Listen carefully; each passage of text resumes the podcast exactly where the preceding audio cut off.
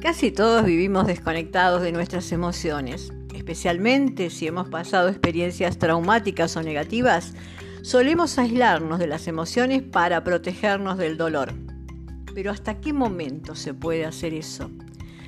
Está comprobado que la represión de las emociones genera tremendas enfermedades físicas y emocionales. Hasta hace unas décadas casi nadie hablaba de inteligencia emocional, todos los estudios se centraban en el cociente intelectual y de acuerdo al nivel del cociente intelectual se hablaba de niños inteligentes o poco inteligentes.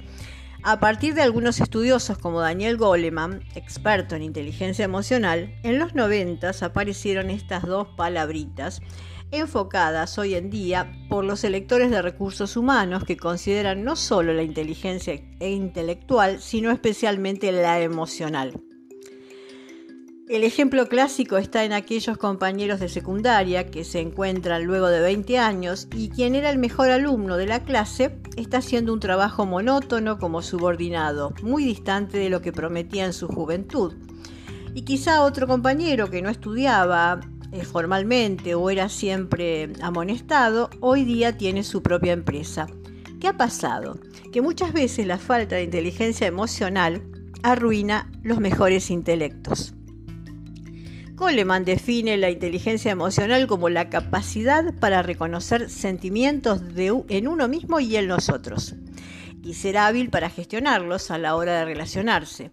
Si cuentas con un alto nivel de inteligencia emocional, tienes la capacidad de ajustar tus comportamientos y tus emociones a las diversas situaciones que se te presenten en la casa, en la escuela, el trabajo o la diversión.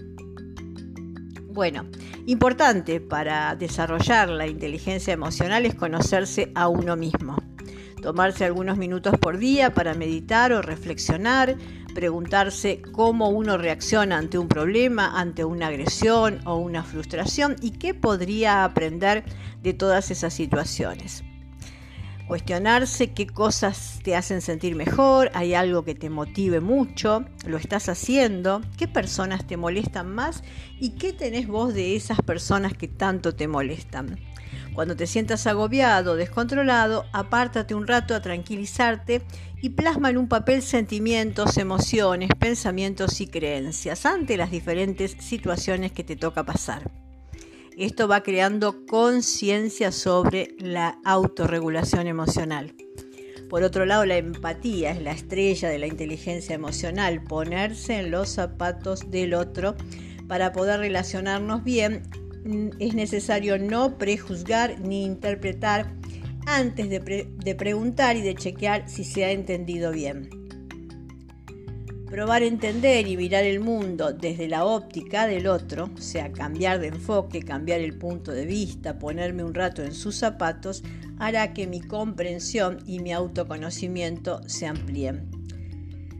La persona que es inteligente a nivel emocional es reconocida desde lejos porque se conoce a sí mismo, sabe escuchar sin ansiedad, da buenos consejos que te hacen sentir bien, no pierde el control, no se enoja ni se deja hundir por los comentarios ajenos y no depende para nada de la aprobación de los demás. Inteligencia emocional, a trabajarla es necesaria, es imprescindible para todos los órdenes de la vida.